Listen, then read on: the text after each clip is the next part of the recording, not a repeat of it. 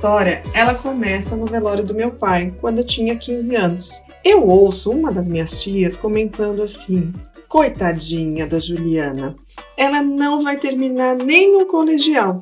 Aquilo me deu tanta raiva que eu pensei comigo mesma: eu vou, eu vou terminar isso e muito mais. Na minha primeira tentativa do vestibular para a Universidade Mackenzie, eu passei em direito. No entanto, a grana da família não deu para me ajudar a pagar a faculdade. Então eu comecei a trabalhar e estudava à noite sozinha para poder entrar num vestibular de uma universidade pública. Consegui, consegui fazer a faculdade, consegui fazer a pós-graduação e depois comecei um MBA na faculdade Getúlio Vargas. Ali, quando já tinha feito 18 créditos, apareceu uma oportunidade internacional para eu ir para os Estados Unidos. Estavam faltando somente quatro créditos. Aquela vozinha veio de novo e eu falei assim: não, não posso deixar de perder essa oportunidade. Fui para os Estados Unidos, comecei uma carreira internacional, passei por Argentina, Colômbia, Inglaterra, até que quando eu cheguei na Suíça, ainda eu sentia falta de uma formação com reconhecimento um pouco maior internacionalmente. Foi aí que eu decidi postular para um curso de IMBA aqui na Universidade de Genebra. Postulei e fui recusada. Mesmo tendo feito tantos esforços antes, fazendo ditados, conversando o máximo possível em francês com os meus colegas, não consegui. Mas eu resolvi falar com a diretora do programa, que era uma mulher. Conversei com ela e ela falou assim: Olha, Juliana, um dos motivos de você ter sido recusada é porque você deixou um curso em aberto no Brasil. Aquela vozinha bateu de novo. Eu falei assim: não acredito. Quase 20 anos depois daquela história, será que a minha tia vai ter razão? Conversei com essa diretora, ela me deu uma oportunidade e eu, no final de um ano de curso, fui considerada a melhor aluna. E finalmente, depois de muitos anos de terapia, com muita alegria, eu consegui calar aquela vozinha interna de que você não vai conseguir algo. Olá, chegou a hora do Ela Pode Mais. Somos três pioneiras em cargos de liderança e vamos reviver nossas histórias, ouvir as suas para inspirar outras mulheres a trilhar até o topo. O Ela Pode Mais é apresentado por mim, Andréa Teixeira. Eu sou a Juliana Debene. E eu, a Denise Marconi. Escuta um pouquinho do que vai rolar no episódio de hoje. Eu tive muitas vidas numa vida, já morri muitas vezes e voltei. E eu acho que isso é possível na vida, a gente não pode estacionar. O olhar sobretudo masculino, ele é colonizado para desejar um corpo jovem e belo, da mulher jovem, bela, virgem. Então, como é que a gente vai descolonizar o olhar e o desejo do masculino? Porque eu sempre me escondia atrás dos meus cabelos porque eu escondia a cicatriz. A segurança, ela não me convence. A gente é insegura por natureza, a gente tem que ser para querer ser melhor, para querer buscar o desconhecido, né? Puxa, quantas vezes na reunião eu queria fazer uma gracinha, eu queria fazer uma brincadeira. E eu tô ali travada, não sabendo se isso aí é adequado no contexto ou não. O meu tesão é totalmente intelectual, totalmente, totalmente cerebral. Para mim, só me interessa esse lindo oceano que a gente tem e a gente pode ter no intelecto e na alma.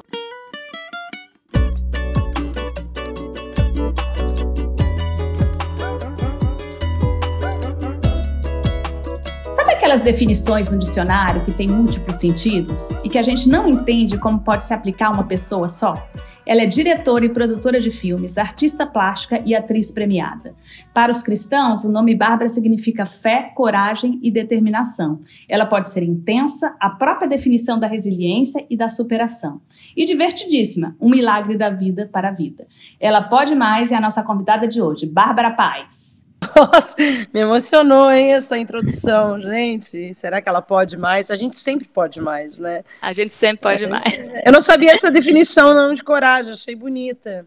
Eu sabia que Bárbara era mistério. E aí essa outra achei boa, achei bom. Bárbara, a gente está empolgadíssima de te receber aqui hoje. Super obrigada aí pelo seu tempo. É, vamos para o nosso bate-papo. E eu queria começar pontuando que você faz parte de um grupo minoritário, né, de mulheres diretoras e produtoras no Brasil. Isso tudo num contexto muito machista, né?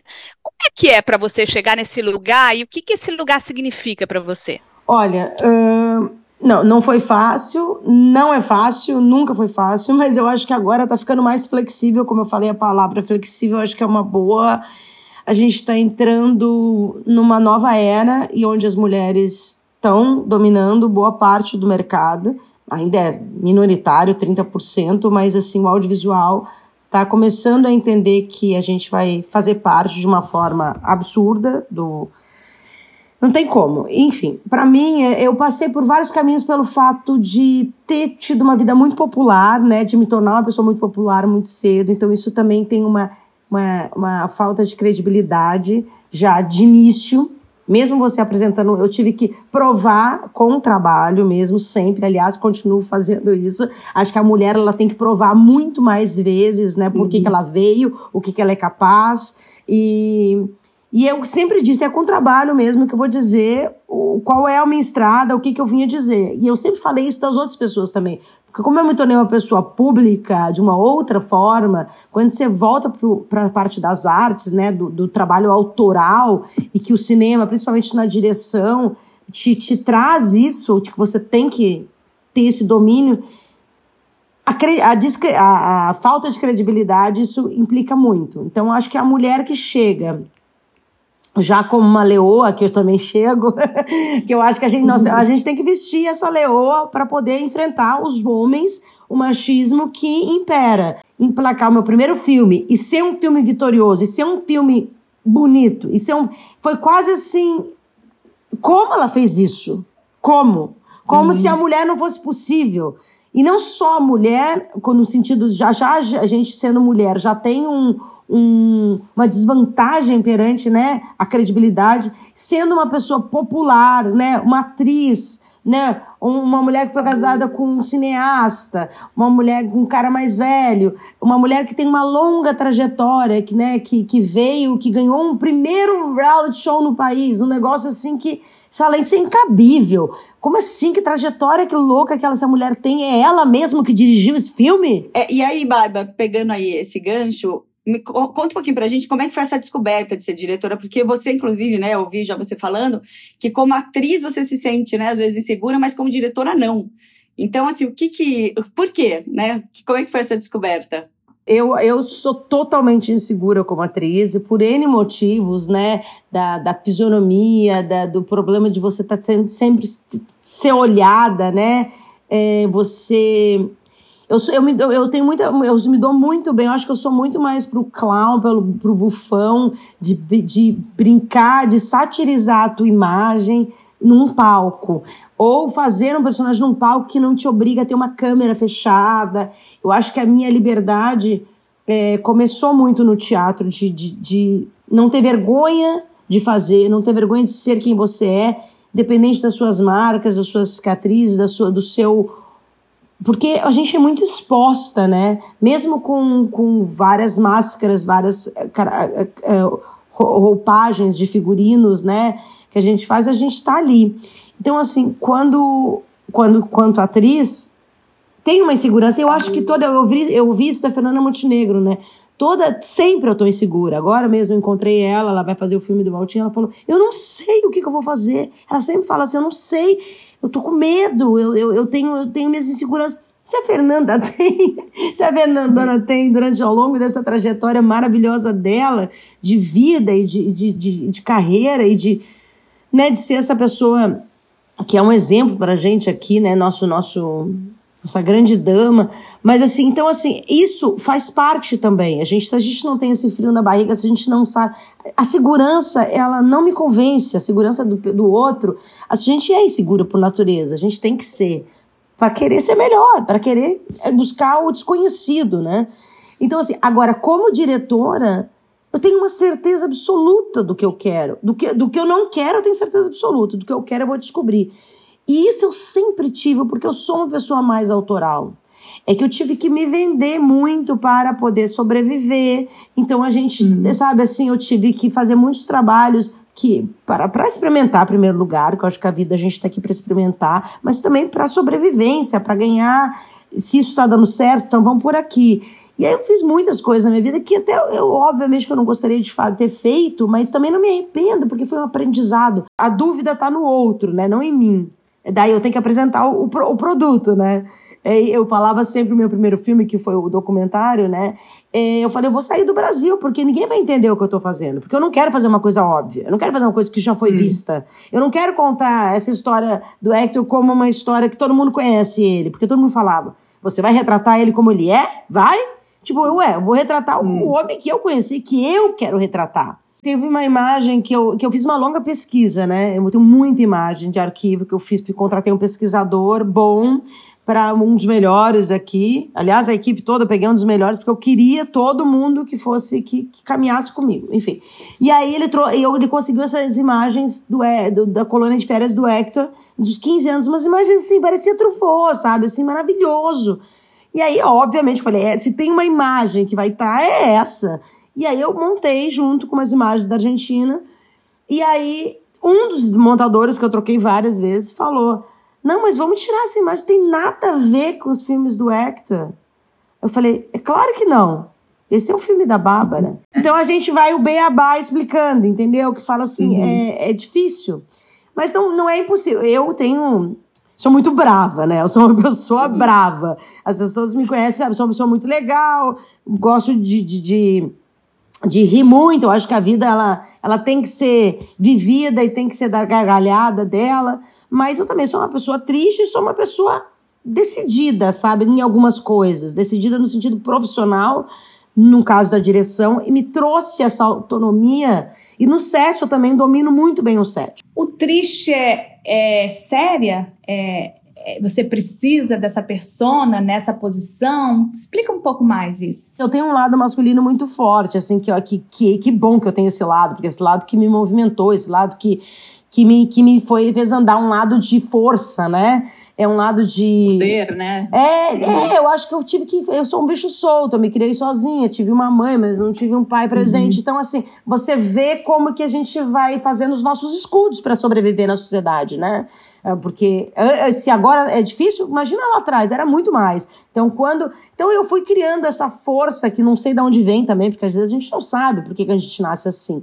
Mas isso me ajuda muito, entendeu? A enfrentar. No comecinho do episódio, a gente falou em definições, né? E a gente acredita que você é a definição da resiliência porque você é, teve uma história de vida complicada, passou perdeu o pai muito cedo. Eu também perdi meu pai com, com 15 anos de idade. É, depois tem a história da sua mãe, do acidente. É, e depois, junto com, com o Babenco, ainda a questão de superar uma, de conviver com uma doença por tanto tempo. Como que você inspira a resiliência para o teu time, para as pessoas em torno de você? Como é? Às vezes, quando eu tô dando uma gargalhada, as pessoas falam assim, quase que assim, mas ela ri? Hã? Como assim? Como assim? tipo, é, tipo, eu já ouvi, eu acho que alguém falar assim, como assim? O que, que você vai fazer numa vida que a vida te dá várias coisas? Minha mãe sempre falou: te dá um limão, faça uma limonada. Não pare para pensar se você vai fazer a limonada, faça. Minha, minha mãe foi um grande exemplo, né? Que quando ela nascia, ela ficou doente no parto e aí nunca mais voltou. No, sempre E eu acompanhei isso, isso como criança. Então, para mim, estar viva já é tudo. Ter saúde já é tudo. Então, eu consigo. Se eu tenho saúde, eu vou. Então, assim, é... eu inspiro. Eu nem sei. Eu, as pessoas falam, ah, você é uma inspiração, você inspira. E eu falo, nossa, será? Eu não sou inspiração para mim. Por que, que eu não. A gente não consegue se ver, a gente consegue ir. Eu sempre fui, né? Eu não, eu não parei para pensar se eu sou. Eu simplesmente não tive opção. se a vida me deu dramas, tragédias, isso ali, foi, eu tive muitas vidas numa vida, já morri muitas vezes voltei. E eu acho que isso é possível na vida. A gente não pode estacionar. A gente não pode ficar parada num passado. A gente não é um passado, né? A gente, a gente é construído do nosso passado, mas a gente tem que olhar, a gente tem que viver o presente, né? O presente é composto, o para sempre é composto de agora. Então eu vivo muito presente, parece que eu sempre vou ter término. Tipo assim, eu sempre acho que eu vou partir. Eu sempre acho que eu vou morrer. Então, eu não tenho muito tempo, então eu tenho que fazer agora. O filme eu tenho que fazer agora, entendeu? Então, isso eu tenho sempre. Eu acho que talvez o exemplo é esse. Não tenha medo, faça. Não, se, se, deixe que o medo seja o teu que tu impulsionar isso para a vida. Já que você está com medo, então briga com ele, luta com ele, uhum. sabe? Assim, lute com ele. Eu sempre lutei com os meus dragões, sabe? É, obviamente que eu não vivo uma vida, eu sempre acho assim, eu sei que vai acontecer algo, entendeu? Eu sempre vivo assim na, no. E quando tá muito calma a minha vida, eu preciso para um abismo, assim. Então, quando tá muito calmo, tem alguma coisa estranha. Eu sou uma pessoa hiperativa, muito no sentido de que eu tenho que estar tá criando, eu tenho que estar, tá, eu tenho que estar tá descobrindo. Acho que quando o momento que eu descobri que eu sou assim, isso não é um problema e, né, eu acho que se eu tô fico triste sem estar fazendo isso, eu não consigo ter férias sem estar produzindo. Não consigo. Então eu tô, eu tô agora tô fotografando um monte, então eu não consigo também só atuar sem estar tá produzindo. Então eu tô no set, eu fotografo todo mundo, eu filmo todo mundo, eu faço um monte de trabalho de graça, vou fazendo para poder alimentar, alimentar um outro lado meu que é muito grande. E tem, tem uma fala sua, oh, Bárbara, que diz que você pintou o cabelo para impor respeito. É, por que isso? Ah, mas isso foi. Na verdade, eu pintei para uma peça real, uhum. mas eu sempre, assim, mudou completamente os olhares, porque assim, ó, eu. Uh, depois que eu sofri o acidente, eu tive um. Eu, eu pintei meu cabelo muito loiro e, uhum. e eu sempre tive um corpo bom, então assim, foca no corpo. Foca no que tá vendendo, você tem que sobreviver. Então, eu, eu fui uma espécie de. Vamos mudar o foco? Não olha pro meu rosto, olha uhum. pro meu corpo, olha pro, e, meu, e o cabelo. Então, assim, eu fui perceber, obviamente, isso foi inconsciente, não foi uma coisa consciente de uma adolescente, né? Isso foi uma uhum. coisa eu ouvi de um do fotógrafo, que era meu namorado na época, falou isso para mim, e eu falei, então vamos embora, aqui só vou trabalhar. E realmente eu trabalhei muito com fazendo coisa de Gatorade, Havaianas, coisas assim de corpo, mostrando corpo, biquíni, mamã, vendendo saúde, escondendo os meus, meus entre os meus cabelos, o meu rosto, a minha cicatriz, para ninguém olhar para ela. Olha que loucura, uhum. né? Porque é muito louco o cérebro uhum. do ser humano, mas consegui passei, passei disso. Só que ao mesmo tempo eu falava, ninguém me escuta, ninguém sabe que ninguém quer ver que eu tenho algo dentro. E aí aquilo foi cada vez mais, você vai envelhecendo, você vai entrando no mood, você fala assim, chegou aos 30, você fala, eu quero respeito, eu quero que as pessoas entendam que eu tenho algo a dizer. Uhum. Tá vendo? Daí, às vezes eu escrevi alguma coisa, sempre fui uma pessoa que escrevia poema e tal, declamava nas ruas, pintava no meio da rua, nas feiras, sempre fiz assim. Então, as pessoas que me conhecem lá de trás sabem mais Chega um momento que você fala, meu. E aí, no momento que eu, que eu casei com ela, que eu, que eu fui fazer réu, e que eu cortei o cabelo curto e pintei de preto, porque os cabelos sempre foram meu escudo, isso está na minha exposição. Porque eu sempre uhum. me escondia atrás dos meus cabelos, porque eu escondia a cicatriz. E aí, uh, nesse momento, eu juro, foi uma coisa impressionante como as pessoas começaram a me olhar nos olhos, escutar o que eu tinha a dizer. Isso não é um isso, é, isso é uma verdade absoluta que eu tô falando, porque daí eu entendi. E uma, e uma outra atriz já tinha me falado: eu nunca mais quero ser loira. Uma atriz que fez Oscar. Wilde comigo, a importância de ser fiel, ela falava para mim: eu, eu sou loira, né? Eu pinto cabelo de preto, preto, preto. E isso foi uma coisa assim, não é uma brincadeira, não, isso foi sério. E aí eu. E também eu vou, eu consegui ser mais eu, sem precisar, sabe, ficar, botar meus bermudão, meus coturnos e ser mais uhum. o, meu, o meu menino, minha menina, ser eu. Do que você ficar precisando usar, usar roupas mais provocantes, ou o loiro só em si já dá isso, entendeu? Quando você é jovem, né? Quando você é. Mas eu não quero ser mais loira, só personagens mesmo. eu não quero ser mais loira. Eu, assim, eu acho que, que tudo bem, sabe? Eu acho lindo no outro, tudo. Mas eu entendo que comigo a transformação. Eu acho que também tem um problema psicanalítico aí, né, do que, que eu tive que passar para chegar em mim de novo. Mas eu queria aproveitar esse assunto e chamar uma conselheira super especial, a psicanalista Maria Homem. A gente conversou com ela sobre a cultura da aparência, do corpo e a diferença no desejo feminino e masculino. Vamos ouvir? O olhar, sobretudo masculino, qualquer posição, ele é colonizado para desejar um corpo jovem e belo da mulher, aquela, né, jovem, bela, virgem. Por que, que me importa que ela seja virgem? Porque ela não tem experiência. Esse é o lugar patriarcal. Profundo, profundo. Então, como é que a gente vai descolonizar o olhar e o desejo do masculino? E também o medo diante dessa mulher, vamos usar um clichê, empoderada, que pode pagar conta, que tem seu trabalho, que às vezes ganha até mais, que toma decisões, que vai para cá, que vai para lá, que tem sua autonomia. Aí fica muito complicado. Aí, junto com isso, um corpo que não é daquela menina que eu vou pegar para ensinar tudo, aí fica muito óbvio que eu não estou nesse lugar de liderança patriarcal. Mas eu sempre gosto de voltar na, naquele verso, um verso maravilhoso da Adélia Prado, que vai dizer: o meu ponto G, né, o, o ponto G fica no ouvido. Então, sobretudo para as mulheres que é, podem amar e desejar um, um homem, né, por, pela sua inteligência, não só pela bunda, se é dura ou não, não que você não possa, enfim, catar um garoto ali na praia, sei lá, é, mas o, o, desejo feminino ele já é mais complexo. As fantasias não têm tanto a ver com tanto de peito, com tanto de bunda, de salto, de panturrilha. Elas têm a ver com isso, mas junto com um jeito, com uma posição, com o que você fala, com o que você pensa, com a ideia, com a qualidade do elo, com o humor, a brincadeira, a doçura. Talvez a gente possa, homens e mulheres, perceber essa complexidade do desejo. Eu acho que está começando isso. E eu queria comentar, falando, dando um pouco meu depoimento, e aí te ouvir, assim, eu, eu fico percebendo muito a maneira de se vestir no ambiente corporativo aqui nos Estados Unidos, né?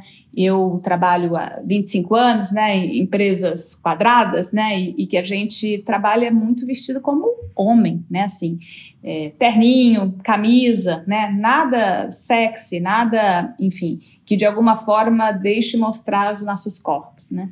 E eu, eu entro aqui nesse mercado americano, eu vejo diferente, eu vejo várias mulheres se vestindo sensualmente, né, no trabalho, com saltos, com vestidos curtos, com vestidos apertados, né? E aí é um pouco a indagação. A gente, né, assim, ainda na cultura latina, tem esse desafio adicional, né, de alguma forma também querer se esconder. Isso vai muito de encontro à tua fala, né, querer se esconder e colocar o foco para outro lugar, que não seja aparência, que não seja né, sexualidade, para que a gente possa ser enxergada com um valor adicional do que uma aparência física. Como é que é isso para você? É muito louco, a gente. Eu ouvi tantas frases que eu acabei de escrever um texto para um, uma pessoa que era exatamente isso no sentido. Eu, primeiro que eu acho que para mim, eu sempre usei uma frase que o cérebro é afrodisíaco. Para mim, o ponto G está no ouvido mesmo, como a Adélia Prado fala.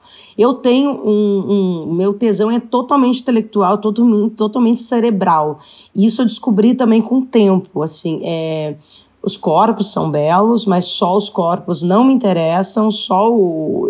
Aliás, até me distancia, às vezes, um corpo muito belo, me distancia porque a gente também não associa muito o corpo com o cérebro, o corpo belo, perfeito. Estou uhum. falando do homem agora, e também estou falando da mulher, mas estou falando do homem em si.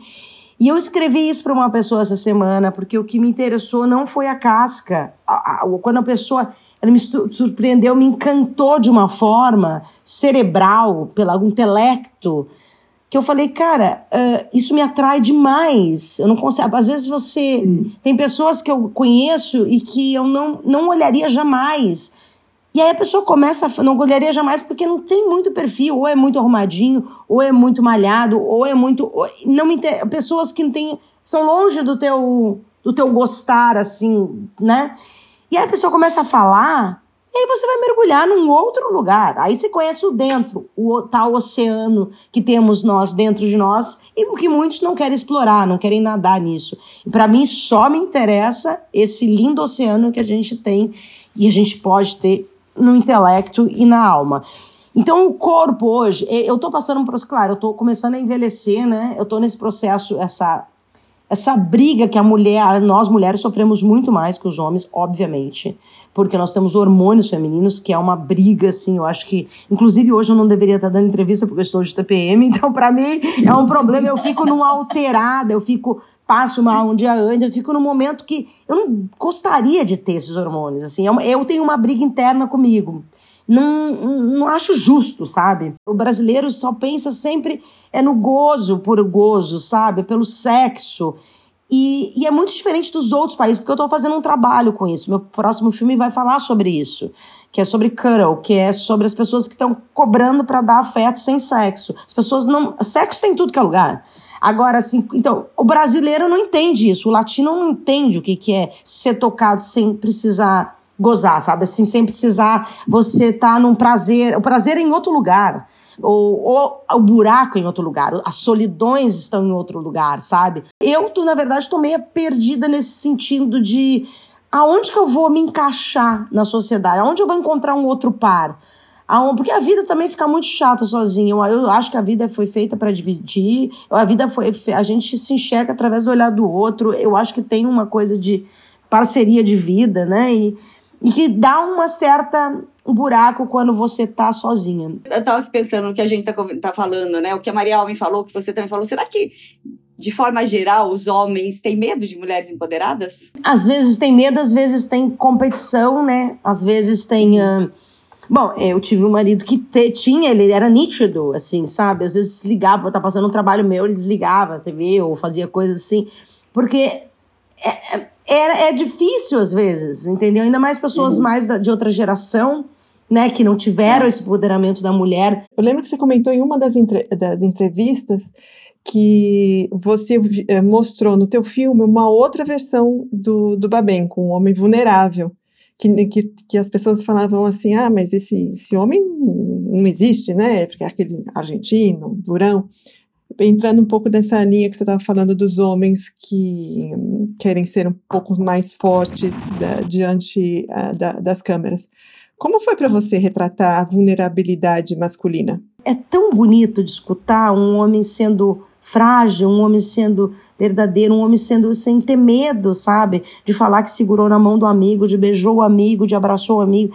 Eu, o Hector tinha essa feminilidade e que ele só que talvez conseguiu ser isso através depois que se relacionou comigo, talvez, não sei. Mas só me interessa isso, não me interessa um homem, uma, um, não me interessa se não tiver as fraquezas. Todo homem tem, nós somos seres humanos. Então, assim, é, eu acho que a relação faz a gente uh, se acalmar, né? Se for amor, se for essa, esse companheirismo mesmo, isso vai baixando, o escudo vai baixando e você vai enxergando a pessoa, né? Os, os, os seus buracos, os seus silêncios, as suas, as suas, a sua, sua feminilidade, que eu acho tão bonito no homem. Acho que o homem feminino, o homem que traz esse. E principalmente os caras que são os mais machões, que digo, são os mais femininos. Porque eles têm medo uhum. desse lado. Eles têm medo de, de, de, da poesia da vida, sabe? E, e, e, no meu filme eu tentei retratar esse homem. Eu fiquei, quis falar, eu vou deixar ele. Ele, esse que eu escuto, esse poeta. E tanto que eu lancei um livro também das poesias dele que ele guardava desde os 15 anos das memórias dele de uma forma muito íntima, sabe? E eu queria fechar essa entrevista com, com uma pergunta para você, assim, o que, que a Bárbara Paz, vencedora do Festival de Veneza, diria para Bárbara Paz, vencedora da Casa dos Artistas? Eu, eu acho que aquela lá que ganhou a, a Veneza foi é, é uma crença absurda em primeiro lugar no amor, no amor, um, um amor um, pela vida, pela, pela, pelo, pelo ser humano, porque eu acho que os meus trabalhos maiores vão vir sempre de uma paixão. Eu, não, eu, eu sou uma pessoa que, eu, por exemplo, estou congelada de escrita, não estou conseguindo escrever. Não estou apaixonada, entendeu? Eu preciso me apaixonar. Eu, tô, eu, tô, preciso me apaixonar por alguém, por algo, para poder desaguar. Então, o filme é um retrato desse, dessa relação, só que também é um retrato de uma crença em mim de um homem que acreditou em mim e falou: segue a sua, a sua intuição, segue o seu talento, esse lugar aí. Ele foi a primeira pessoa que acreditou realmente, dizendo: Cara, você não é só uma atriz, você pode ser tudo isso que você que aí você vai ser.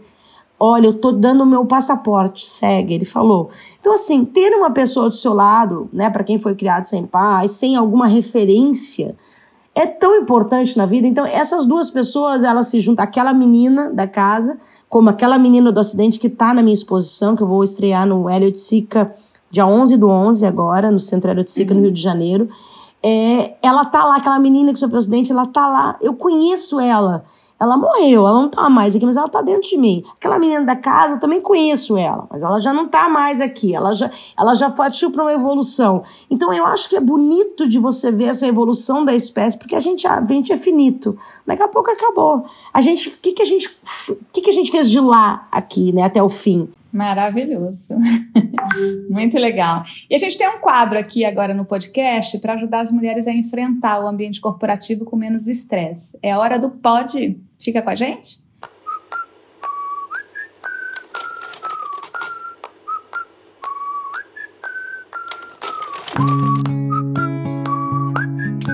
No Pod, a gente recebe um áudio com problema de uma ouvinte. Nesse episódio, a dúvida é da Glauce Yumi. Ela trabalha com comunicação e marketing. Vamos lá.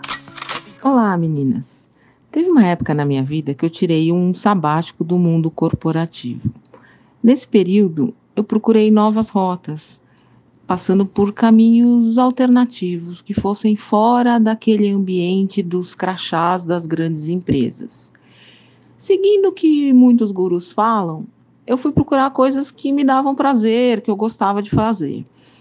É, e aí me ocorreu uma questão: será que ao fazer isso, pegar uma atividade que a princípio era sem fins lucrativos, que me dava muito prazer, e transformá-la em algo obrigatório, correndo o risco de eu pegar um bode de uma coisa que antes eu amava fazer?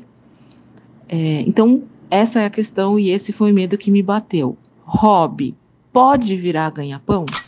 E aí, gente, pode transformar hobby em trabalho? O que, que vocês acham? Se você tiver, acho que você tiver a sorte, né, de fato, de ter um hobby que pode te te dar subsistência, né? Se você pode viver do seu hobby, é o melhor dos mundos. Eu falo que eu sobrevivi há vinte e tantos anos na carreira de consultoria porque eu tenho paixão pelo que eu faço, assim. Eu, eu realmente gosto. E eu acho que ter paixão pelo que você faz é um dos segredos do sucesso, né? Eu acho assim, eu, eu sempre falo que ser, o ser atriz a gente agradece porque a gente tem possibilidade de conhecer tantos lugares do mundo atuando, quando a gente vai filmar em outros lugares, mesmo mesmo dirigindo, a gente conhece muito. Eu, eu adoro gente, né? Então, se for assim, para mim, se eu tô no sertão, eu vou lá e vou para casa das pessoas. Então, assim, para mim, é. Talvez o meu melhor hobby é conhecer gente, gente, gente, povo, gente mesmo, sabe, de verdade. Fora fora o mundo é, é, da, enfim, que o brasileiro fez, assim, das celebridades de televisão tal. Isso aqui me preenche a minha vida, entendeu? Juntar as coisas. Ser um hobby é conhecer gente. É, é, gente normal. Eu quero ser civil. Então eu saio onde eu quiser, eu vou onde eu quiser. E as pessoas às vezes um pouco se assustam. Por isso que é bom viajar, né? Quando você, então, melhor dos mundos é viajar. Pode ser um hobby. Eu quero viajar. Eu quero viajar para quê? Eu quero viajar para conhecer os lugares lindos, mas também para ser ninguém. E chegou a hora da terapia. E hoje eu que vou pro divã é, e eu tenho uma questão para colocar para vocês.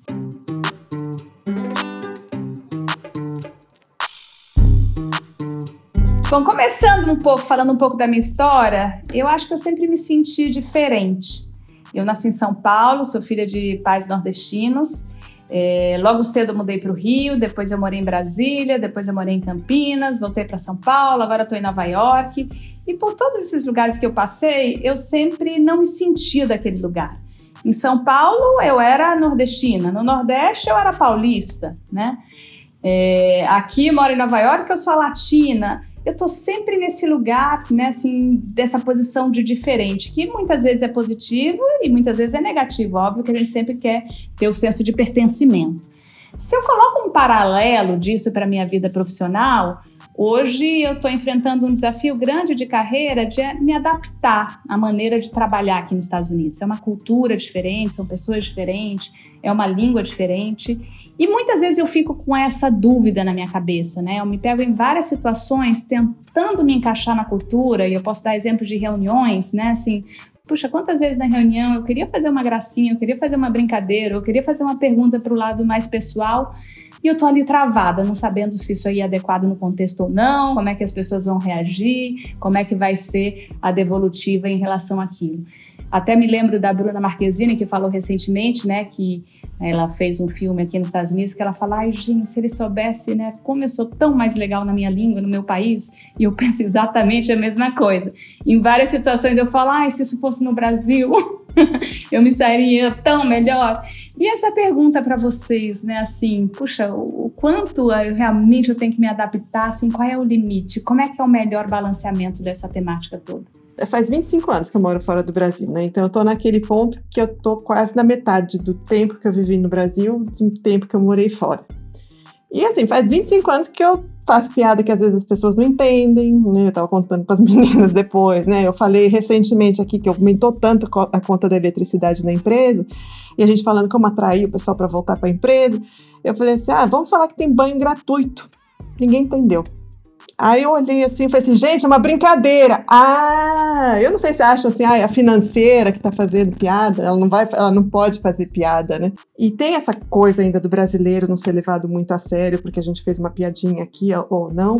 Mas depois, quando você volta pro país, todo mundo sente a sua falta das piadinhas que ah, ninguém entendeu.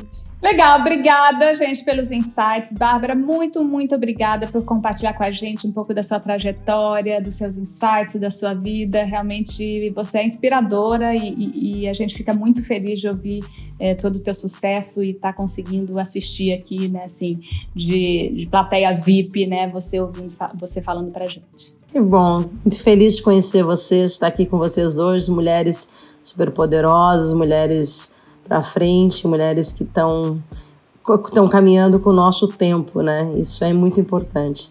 Prazer, gente. Obrigada, querida. E vamos ficando por aqui. Não se esqueça de compartilhar o Ela Pode Mais com toda a sua rede de contatos e de dar uma nota boa para a gente nos tocadores de conteúdo.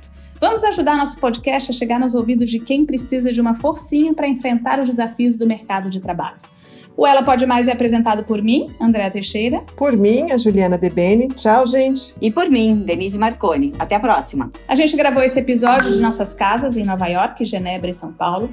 A nossa trilha sonora foi composta pelo Luca DL. A nossa direção criativa é da Renata Soares. A direção de jornalismo é do Antônio Monteiro Stotts. A gente está aqui para inspirar vocês a construir uma carreira enriquecedora. Porque afinal, ela pode mais. Até o próximo episódio.